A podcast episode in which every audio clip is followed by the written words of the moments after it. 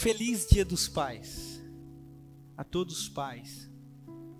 Feliz Dia dos Pais a todas as mães que são como pais e mães para os seus filhos e filhas.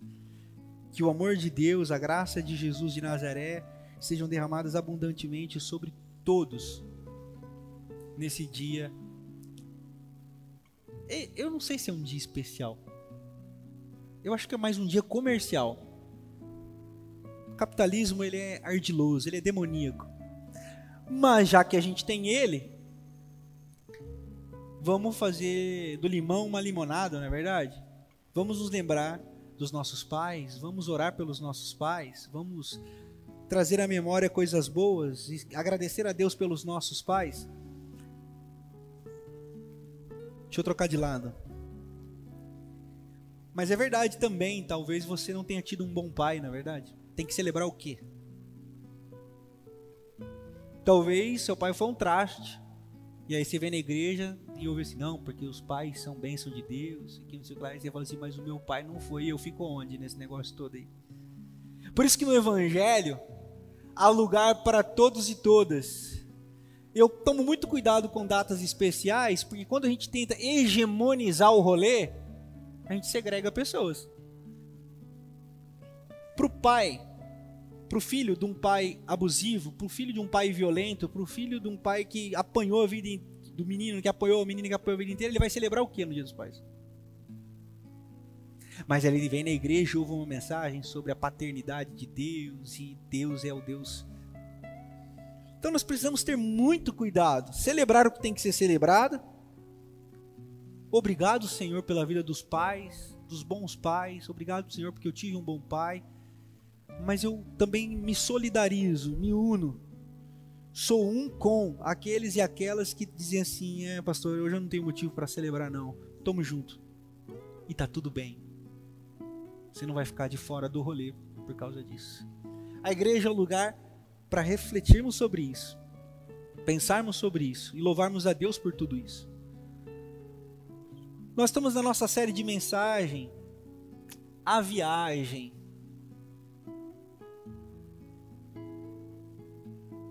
toda vez que eu vejo aquele clipezinho lá do Roupa Nova, é muito bonita aquela música, não é verdade? Eu esqueci agora, eu ia cantar um pedaço aqui, mas aí aí o pessoal depois ia pedir para eu cantar no louvor, e aí eu ia ficar constrangido, porque um talento para música absurdo, né? Hashtag só que não. Mas toda vez que eu penso na viagem, eu penso numa jornada, numa expectativa. Quando você se planeja para uma viagem, você espera alguma coisa. Você espera chegar em algum lugar, desfrutar daquele lugar. Quando você fala em viagem de maneira genérica, usando esse termo, né? A viagem, poxa, vamos fazer uma viagem, é, significa passeio, significa descanso, significa um novo lugar, e é exatamente isso que nós estamos fazendo através do texto, através dos textos sagrados que nós estamos estudando e vamos estudar. Nós vamos para lugares, nós vamos visitar lugares que outrora talvez já estivemos, mas nunca percebemos os seus contextos, as suas árvores, os seus animais, os seus objetos. Nós vamos navegar por textos entendendo que a Bíblia, ela não é um fim em si mesma. Prestem atenção nisso aqui. Nós não somos um povo de um livro sagrado. Estão me entendendo?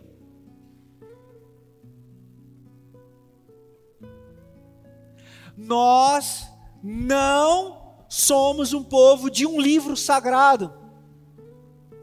Nós somos um povo que segue um Deus vivo, que não cabe em 66 livros. Nós somos seguidores de um Jesus que ressuscitou e vivo está dentro de nós.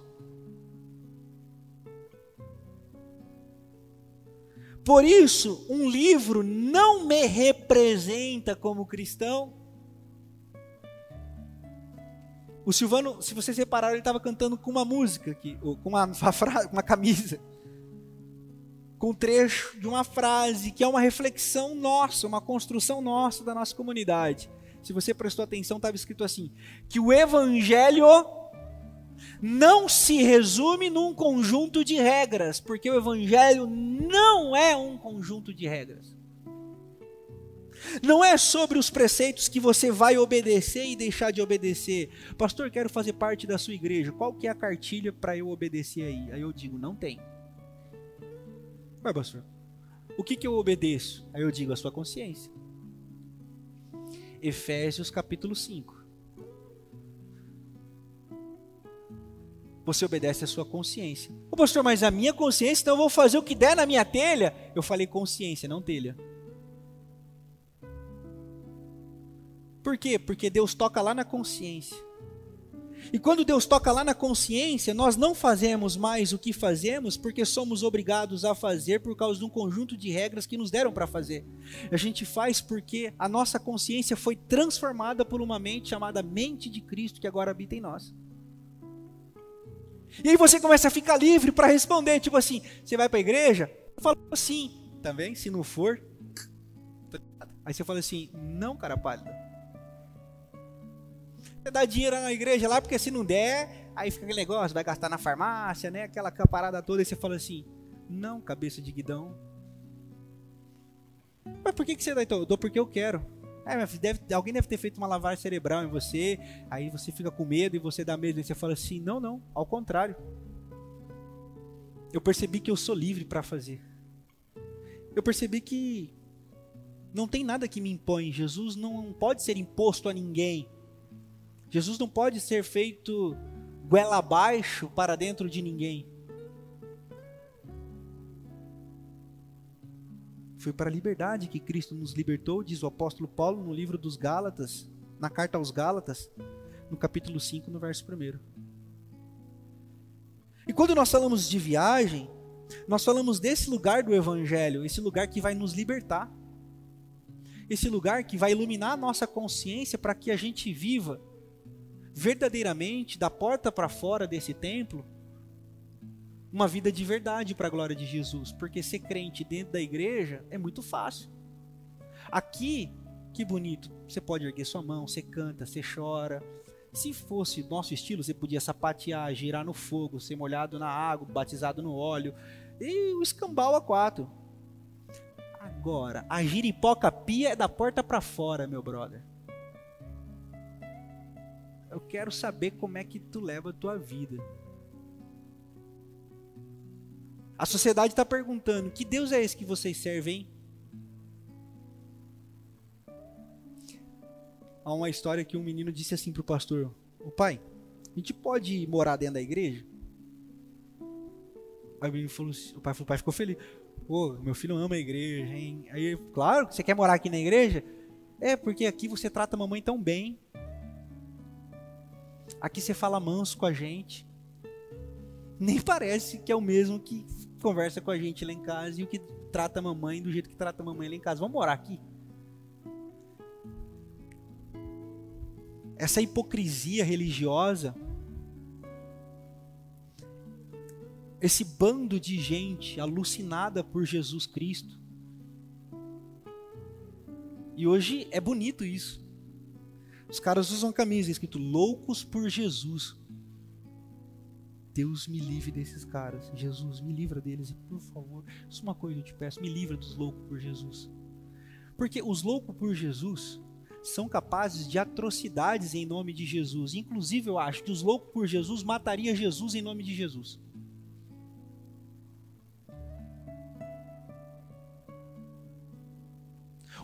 Tem se tornado um bando de fanáticos os loucos por Jesus, os apaixonados por Jesus, estão transformando o Brasil num caos. Nossa, pastor, o senhor está pegando pesado, o senhor está exagerando. Não estou não. Não estou não. Não estou não. Eu sei o número de pessoas que eu atendo no meu gabinete que tentam cometer suicídio. Sabe por quê? Porque para elas foi dito que Deus não amava elas porque elas eram pecadoras. Eu sei o número de pessoas que eu atendo no meu gabinete que dizem assim, pastor, eu tenho uma condição sexual diferente do que dizem que é normal. E agora, eu vou para os quintos dos infernos?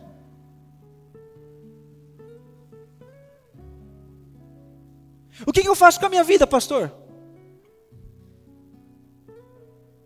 Pastor, eu sou divorciada. Eu posso tomar ceia?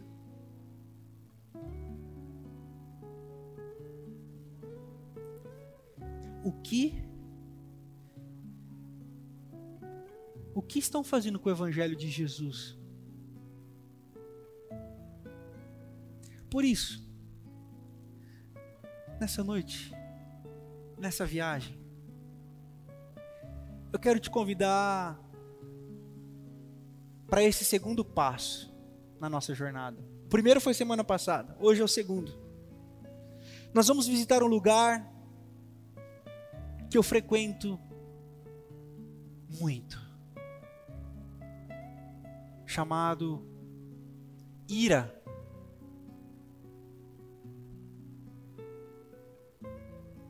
O salmo é o de número 4. O verso desse salmo é o de número 4 também, vai ser projetado aqui.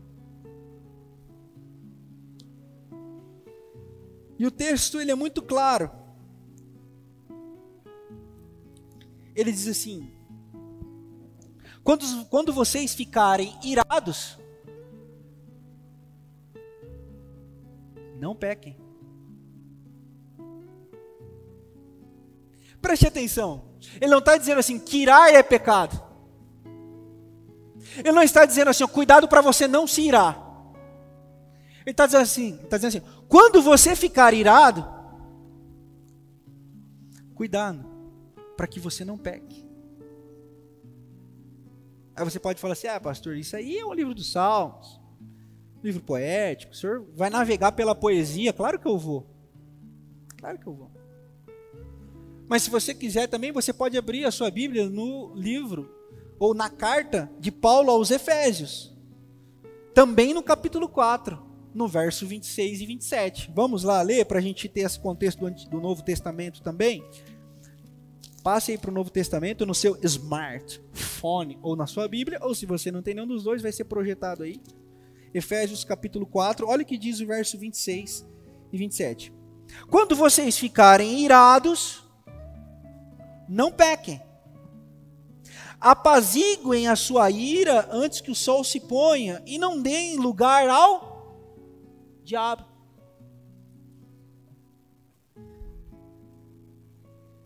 A ira é um lugar que nós visitamos na nossa jornada de vida.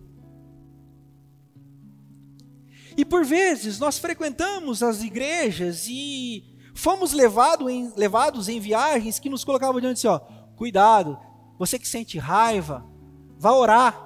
Tá com raiva, vai orar. E você fala assim, cara, eu já orei, pastor, mas não passa esse negócio. Aí você continua sentindo raiva, e o pastor fala assim: tá lendo a Bíblia? Aí você fala, rapaz, eu já li de Gênesis Apocalipse 18 vezes, não passa. Aí o pessoal fala, tá vendo? tem que fazer jejum e oração, fazer algum sacrifício, porque isso, algum encosto que está aí do lado de dentro que precisa sair. Você pode ir por esse caminho, você pode acreditar nisso, é um direito que você tem, mas hoje, hoje o convite é que você embarque no trem, e esse trem vai te levar para um outro lugar. A ira. Esse sentimento que é tão inerente à nossa existência, à nossa humanidade. Você se ira com facilidade? Você é do tipo pavio curtinho? É. Você é do tipo ranzinza?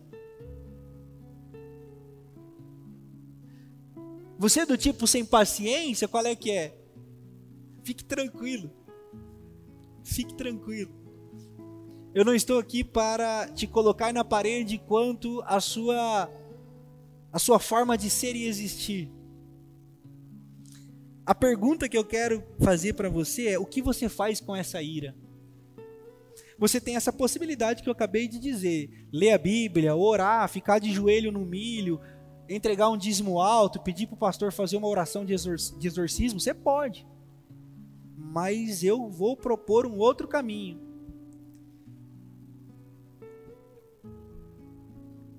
Sobre o que você tem se irado ultimamente?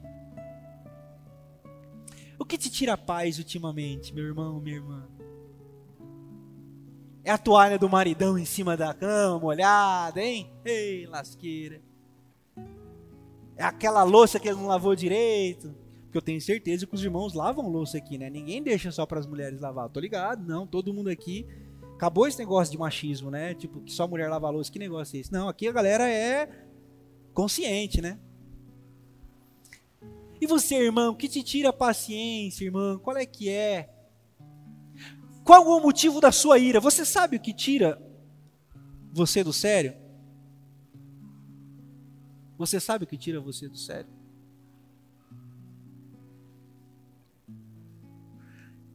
Só uma pausa aqui. Volta, volta, pessoal do som, volta a playlist anterior do fundo aí, fazendo um favor. A música tá boa, mas essa batidinha me desconcentra. Volta a playlist anterior, a da Hilson, por favor. Obrigado.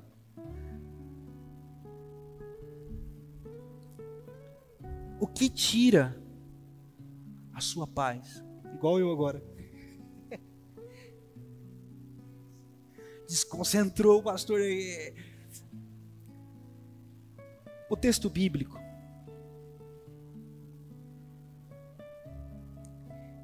Ele nos convida a olharmos para dentro de nós. examinarmos o nosso coração e entregarmos tudo a Jesus em oração. Olha que bonito.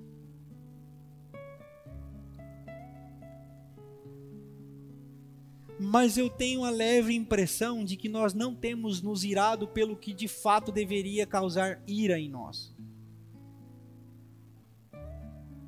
A gente se ira em causa própria.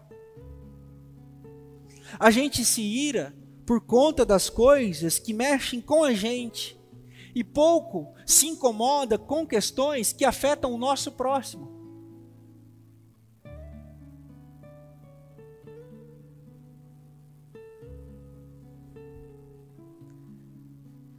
Você fica incomodado ao saber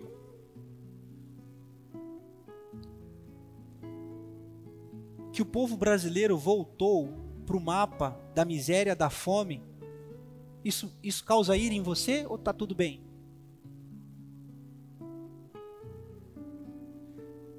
Te dói. E te causa alguma coisa aí do lado de dentro saber que 33 milhões de pessoas estão sem comer no nosso país ou não?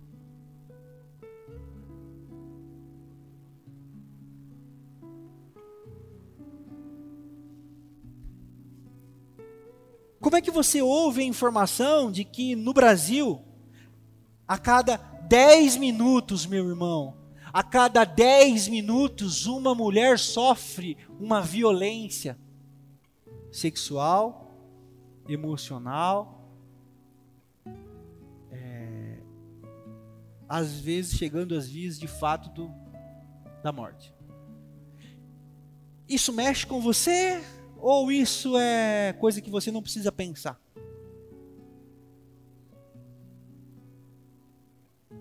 O que causa ira em você?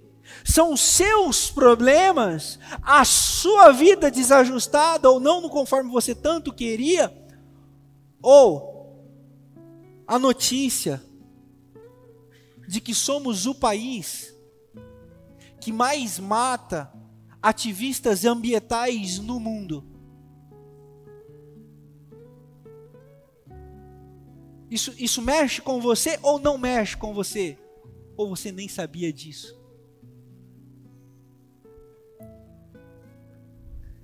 A verdade, a verdade é que a igreja se tornou um lugar onde as pessoas estão em busca, em busca de si mesmo. E não para se conhecer, não para se encontrar, não sobre um processo de autoconhecimento, mas estão em busca do Deus, a sua imagem e semelhança, e que o Deus que vai satisfazer os seus desejos, sejam eles quais forem. Por isso que as pessoas estão dispostas a pagar qualquer preço, fechar qualquer conta, para ter o que elas tanto querem. Por isso que os templos do sacrifício estão lotados. Sete finais de semana para sua bênção, culto de poder e glória. Teve uma propaganda que eu vi que eu achei muito interessante, trazendo a, a trazendo à tona as coisas que nunca existiram. Eu falei, oh, isso é poderoso mesmo. Como é que o cara traz à tona aquilo que nunca existiu? Ele vai trazer o que à tona? Você procura foto, o culto lotado. Aí você fala assim: o culpado da bagaça toda está desajustado, é mesmo diabo.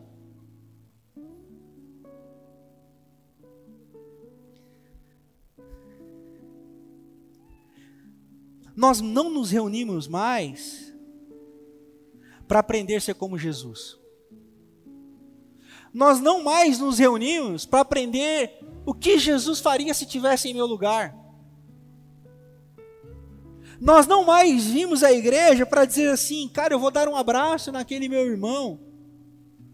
Eu vou servir a minha comunidade de fé para que ela alcance mais pessoas, para que mais pessoas sejam abençoadas por esse evangelho de libertação.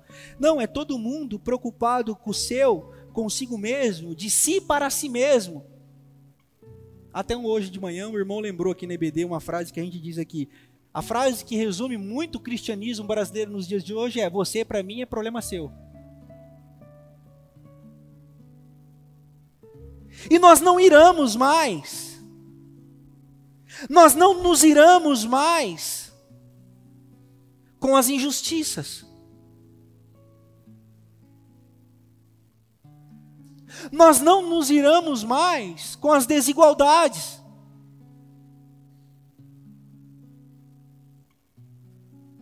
Nos tornamos insensíveis.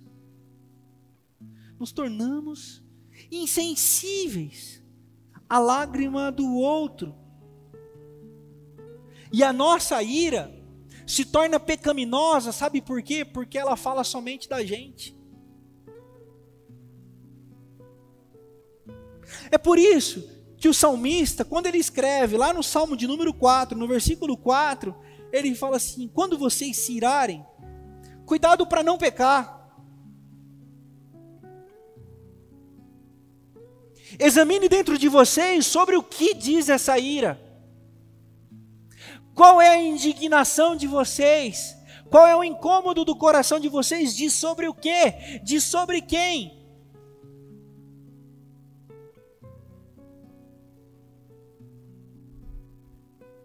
Se você abrir comigo, até um texto que me veio agora à memória, Isaías 58.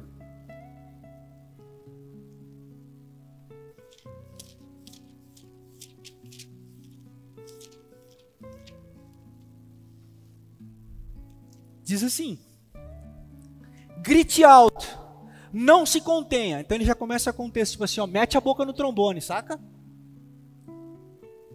Mete a voz onde tiver que meter. E sobre o que? O autor de Isaías está dizendo: Levante a voz como trombeta e anuncie que o meu povo está em rebelião.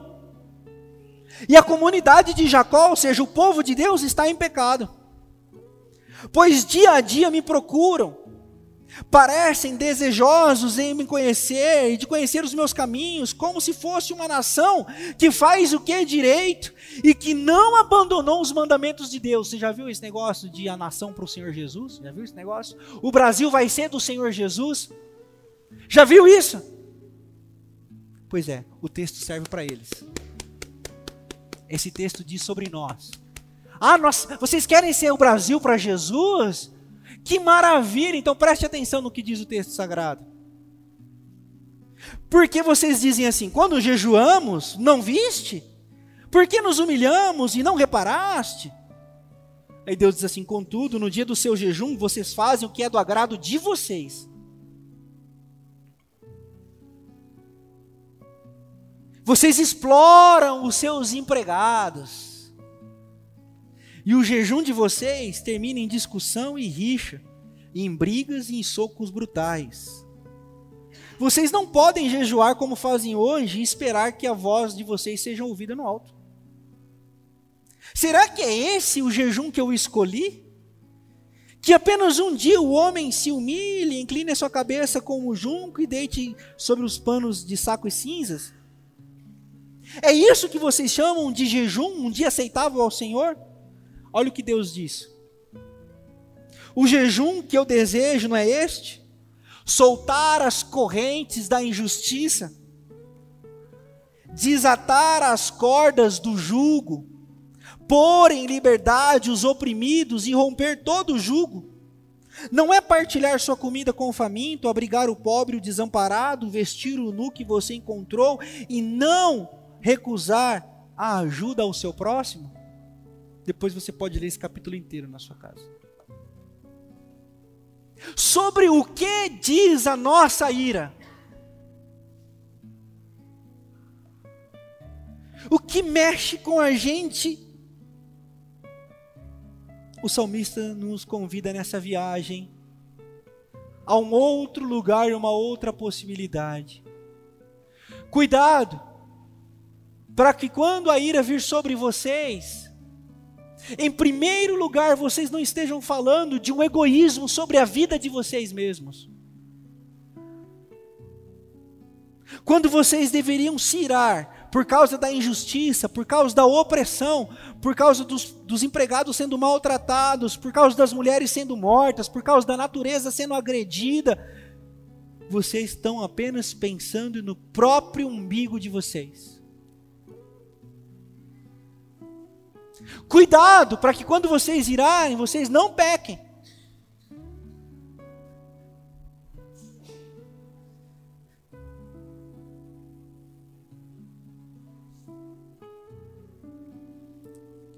Toda vez que alguém me pergunta se, pastor, eu estou procurando onde eu errei. Porque as coisas não dão certo para mim, pastor. Pastor, as coisas não estão dando muito errado. Eu, tô, eu pergunto para Deus, ó oh, Deus, onde eu errei? Eu sempre digo, pergunta errada.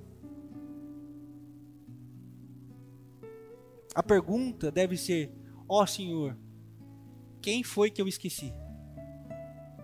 Senhor, quem foi que eu não prestei atenção? Senhor, foi para quem que eu virei as costas?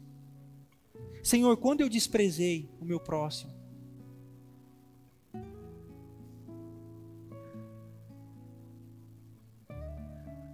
O Evangelho não é sobre as coisas darem certo ou darem errado na sua vida, meu brother.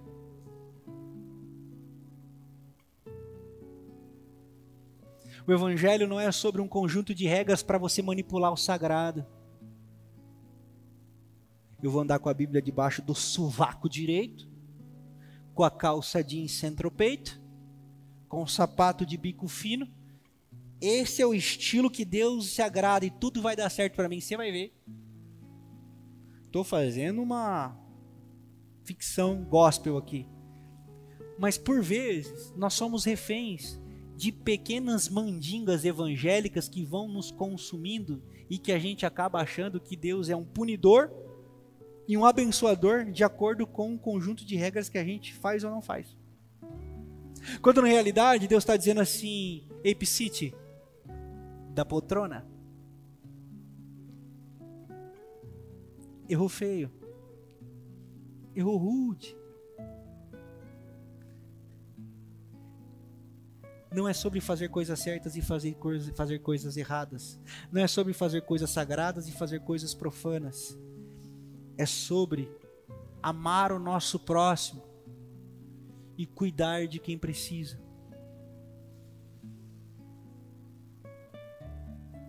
Mateus, capítulo 25.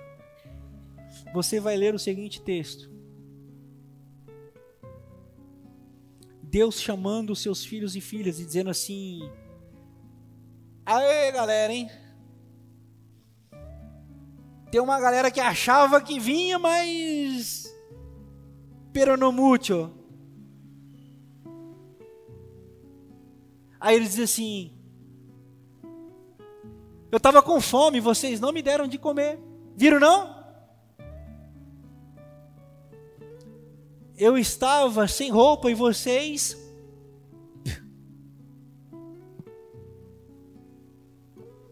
eu estava com sede e vocês preocupados, preocupados com a bolsa de valores.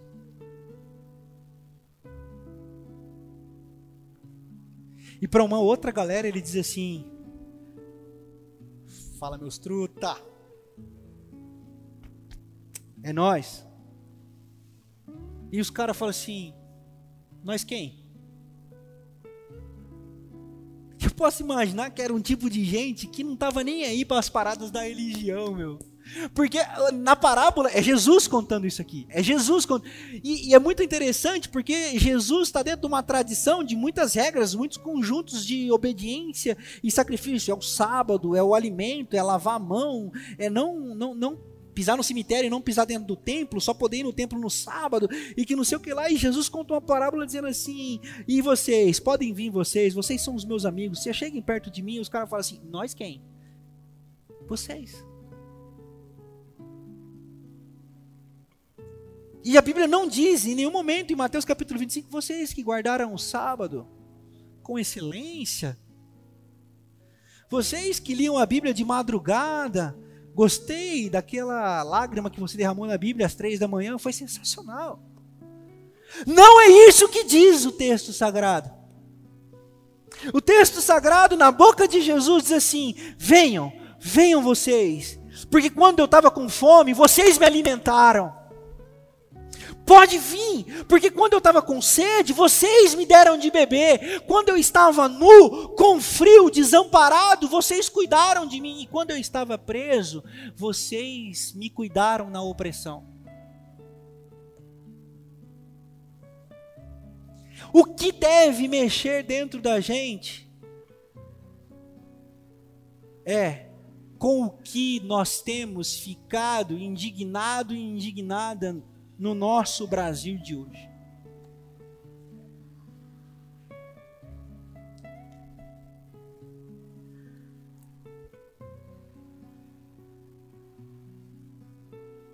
Existe uma outra possibilidade também. Nessa viagem,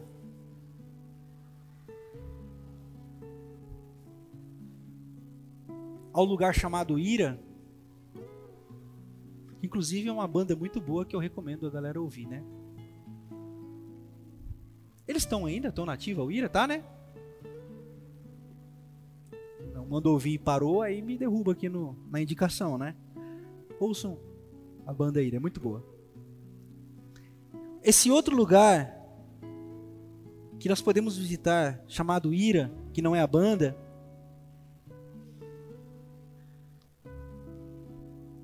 nos convida na nossa indignação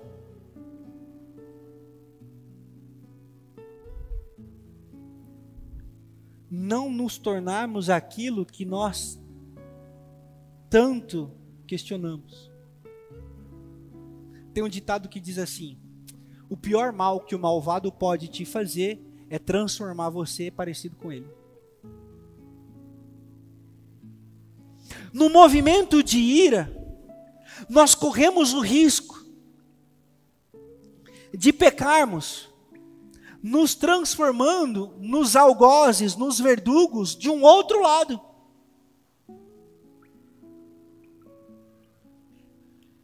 O meu filho mais velho uma vez chegou para mim e falou assim: Ô pai, eu acabei de ver uma notícia aí no jornal que o pessoal falou que bandido bom é bandido morto. Mas o cara que mata o bandido é o quê?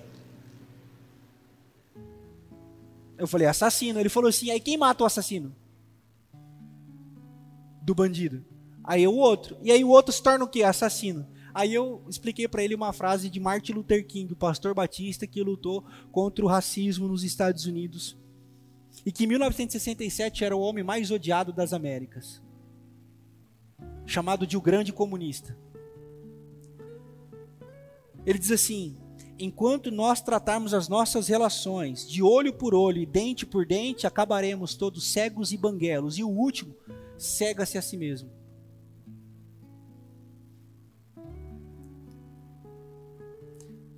A nossa ira tem o perigo de nos tornar parecidos ou parecidos com os nossos algozes.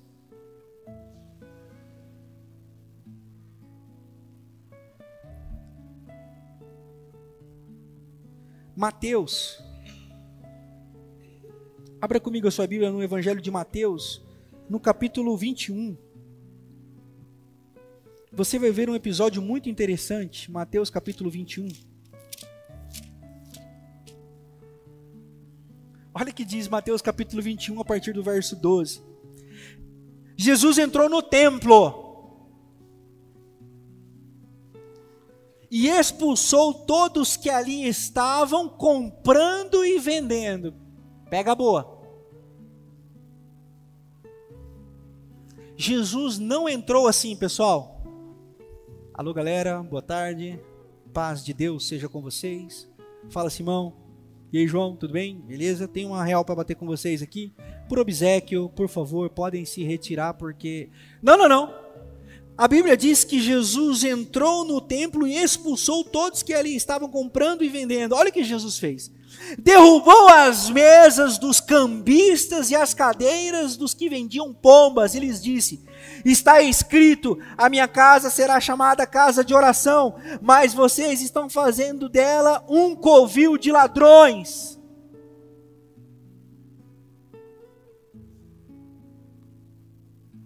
A igreja deveria ser o lugar para a gente falar e agir, oração. A minha casa deveria ser um lugar onde as pessoas falam com Deus e entram em ação em nome de Deus para anunciar a paz do mundo, para promover a paz do mundo. Bem-aventurados são os pacificadores. Mas vocês têm transformado a minha casa em lugar de ladrões, oportunistas, gente que quer ficar rica através da fé do outro.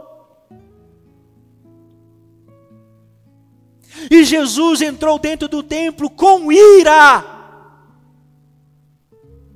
A ira é um lugar sagrado para nós, para a gente se indignar com o mal e com a maldade. Eu não posso testemunhar uma mulher sofrendo na mão do marido violento e dizer: Vamos orar, minha irmã, vamos orar, minha irmã, que ele vai parar com isso. Não! Esse safado tem que ir para a cadeia, minha irmã. Vamos tirar você desse lugar, minha irmã. Vamos libertar você, minha irmã. A igreja não pode ter o seu cofre cheio e os irmãos sem nada para comer durante a semana. Tem igreja que se orgulha de ter milhões no banco, irmãos sendo despejados porque não conseguem pagar os seus aluguéis. Tem algo errado, isso deve incomodar a gente. Essa é a ira de Jesus, é, foi, foi com essa ira que Jesus entrou no templo. Foi neste lugar de humanidade que Jesus produziu um chicote.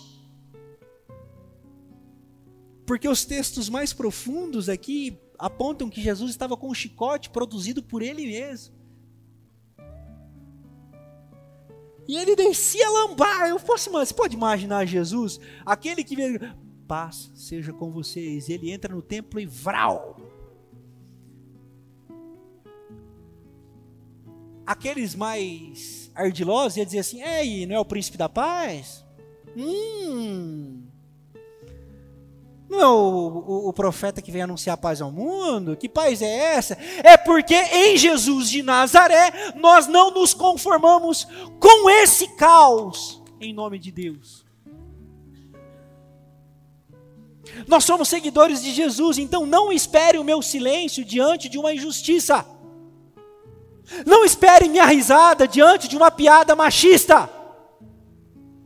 Não espere meu sorriso diante de uma piada homofóbica, sabe por quê? Porque isso mata irmãos e irmãs.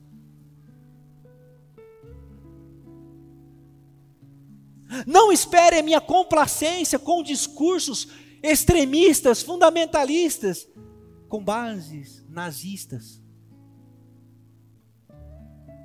Esse é o espírito que Jesus entrou no templo. Mas o que é não ser dominado pela ira? O que é não pecar? Olha que coisa mais linda.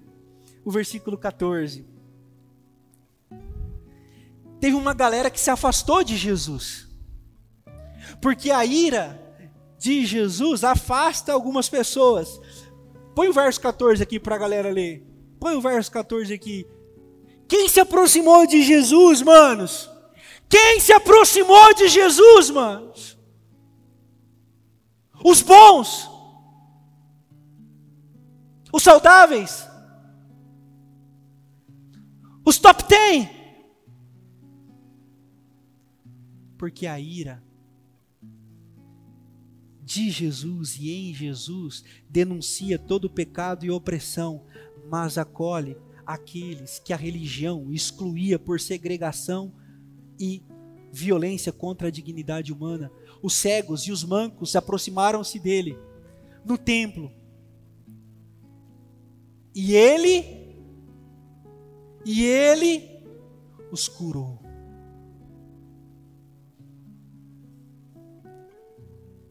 A ira não perde a sensibilidade do que precisa ser feito. A ira em Jesus não tira a nossa sensibilidade do que é justo do que é necessário. A ira nos torna indignados com o que merece a nossa indignação, mas não tira a nossa humanidade em Jesus de Nazaré de sermos a sua imagem e semelhança. Por isso que em Jesus as pessoas foram curadas e todo mundo glorificava a Deus. Mas existia um tipo de gente que ficava triste com isso tudo. Quem eram? Verso 15, velho. Põe o 15. Mas quando os chefes dos sacerdotes e os mestres da lei viram as coisas maravilhosas que Jesus fazia, e as crianças gritando no templo: Hosana ao filho de Davi, eles ficaram indignados. Sabe por quê? Porque quando a gente acolhe as pessoas, os religiosos ficam muito bravos.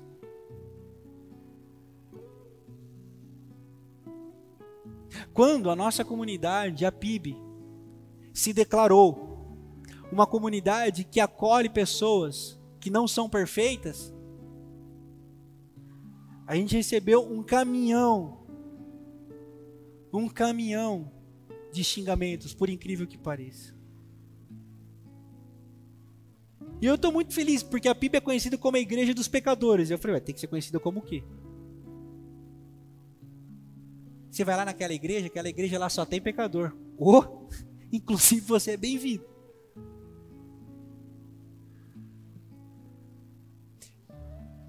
Eu me lembro que quando eu declarei que enquanto eu for pastor na PIB em Botucatu, a comunidade LGBTQIA+, tem um lugar seguro para frequentar e ser igreja.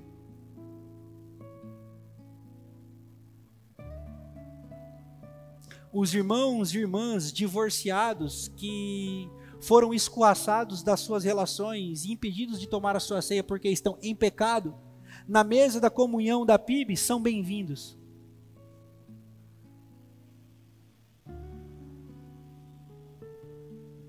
Irmãos e irmãs que foram abusados, e eu uso esse termo muito forte, mas que é real, estuprados espiritualmente e às vezes até fisicamente nas suas igrejas, têm um lugar de acolhimento aqui na nossa comunidade. São todos e todas bem-vindos e bem-vindas na mesa da comunhão. Sabe por quê? Porque é isso que eu aprendi de Jesus.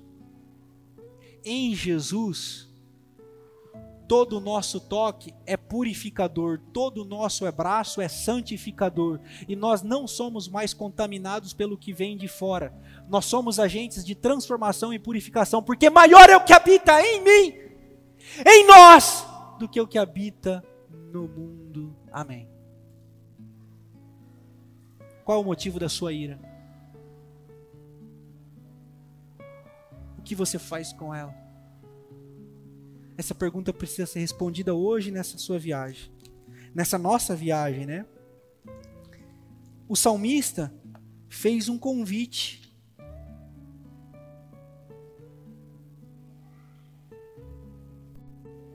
Cuidado. Diante da ira, não pequem. Paulo disse: quando vocês irarem, cuidado para vocês não serem dominados pelo diabo. Pausa.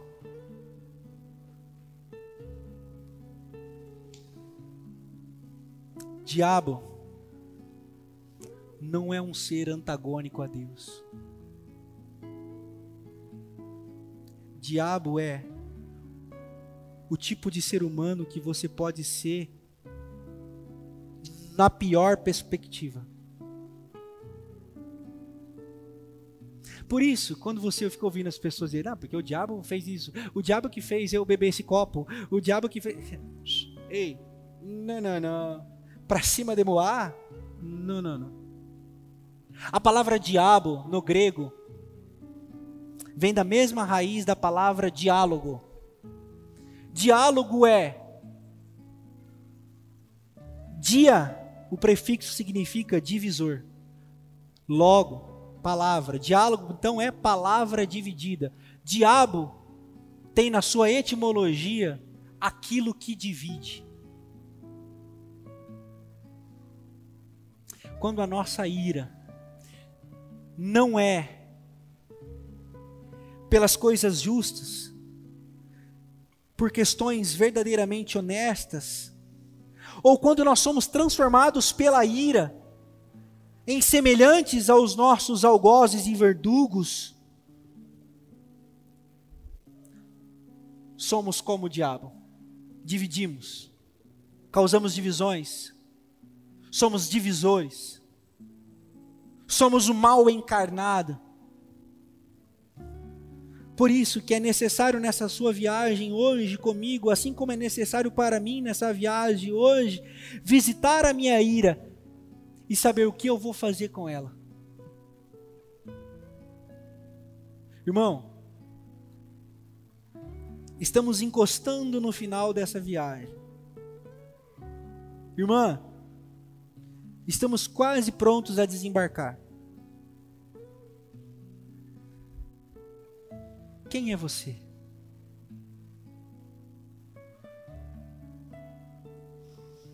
Tem uma história muito interessante na sabedoria rabínica que um advogado em Massachusetts, nos Estados Unidos, ele chegou para o rabino e disse assim: Rabino, cara, você escreve uns livros sensacionais, Rabino. Que eu não sei de onde você tira essas coisas, mas que, que livros fantásticos você tem mas você poderia escrever um livro sobre como agradar a Deus. E o rabino foi pesquisar a vida do advogado. Um homem justo, amoroso, excelente pai, bom marido, tratava bem os funcionários do seu escritório. Sempre que podia, era generoso nas suas ofertas, no repartir do seu, do seu pão. E o rabino chegou à seguinte conclusão: tem muita gente servindo a Deus e nem sabe. Está atrás de religião. Tem muita gente achando que servir a Deus é cumprir um conjunto de regras.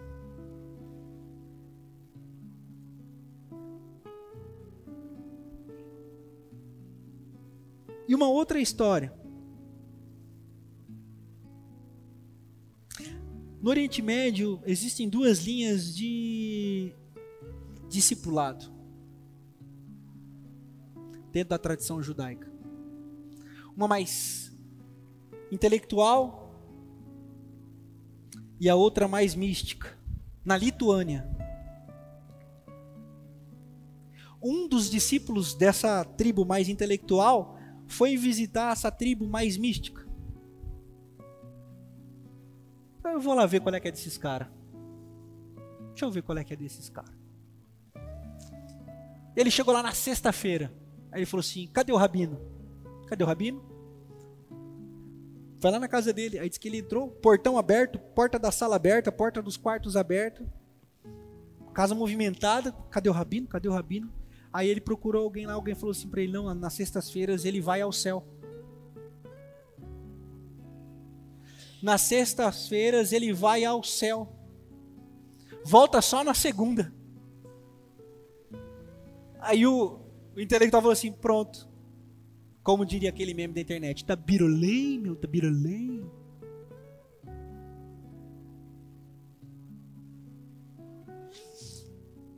E o cara ficou lá durante a semana inteira para esperar outra sexta. Começou a entardecer, ele só aqui na moita. A casa do rabino sempre aberta, ele olhando dentro da casa do rabino, o rabino pegou a mochilinha, saiu pelos fundos da casa e o cara foi só na só no passinho do abençoado, sabe? O rabino entrou dentro da floresta e o cara atrás. O cara acha que vai que hora que ele vai pro céu, né? O rabino começou a cortar umas lenhas, botou na sacola, continuou floresta dentro. Chegou num vilarejo.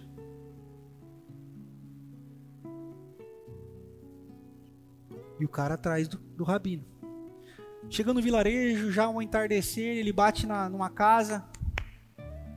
Sai uma viúva, uma velha senhora, manquitola, quase não conseguindo andar. E o rabino disse assim: Estou vendendo lenha. A senhora quer comprar? Ela falou assim: Eu preciso de lenha, mas eu não tenho dinheiro. Ele falou assim: Não, eu tô, tô fazendo fiado. Ela falou assim: Tudo bem, mas eu não, não tenho mais nem força para acender. Ele falou assim: Não, eu vim para acender para a senhora.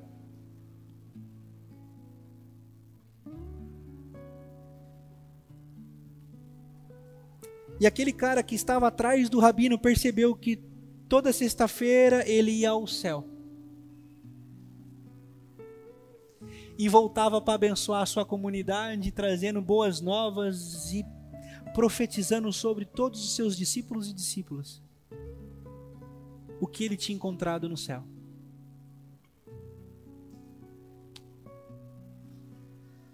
Eu acho que a nossa ira deve nos colocar diante dos céus que se abrem diante da gente.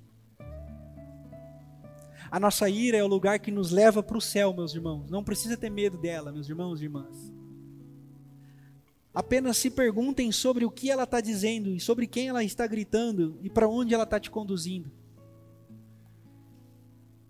Examine-se, pois, o homem a si mesmo e coma do pão e beba do cálice, diz o apóstolo Paulo ao ministrar a ceia à igreja em Coríntios. Quem somos nós? Eu quero finalizar essa viagem encostando no nosso trem encostando o nosso trem.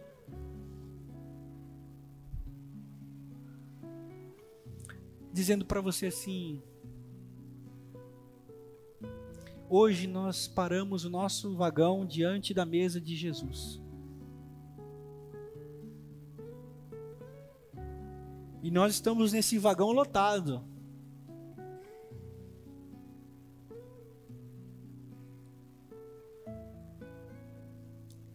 Se você olhar para o lado e tiver um drag queen do seu lado sentado na mesa, como é que você vai ficar, hein?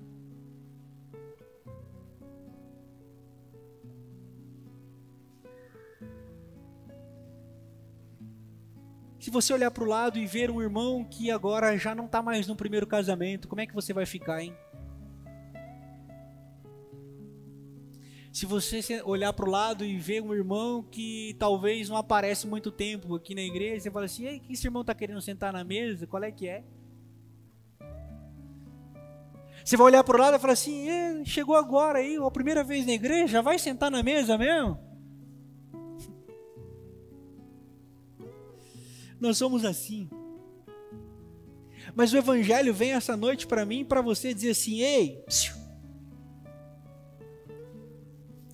A mesa de Jesus é para todo mundo, são todos todas bem-vindos e bem-vindas.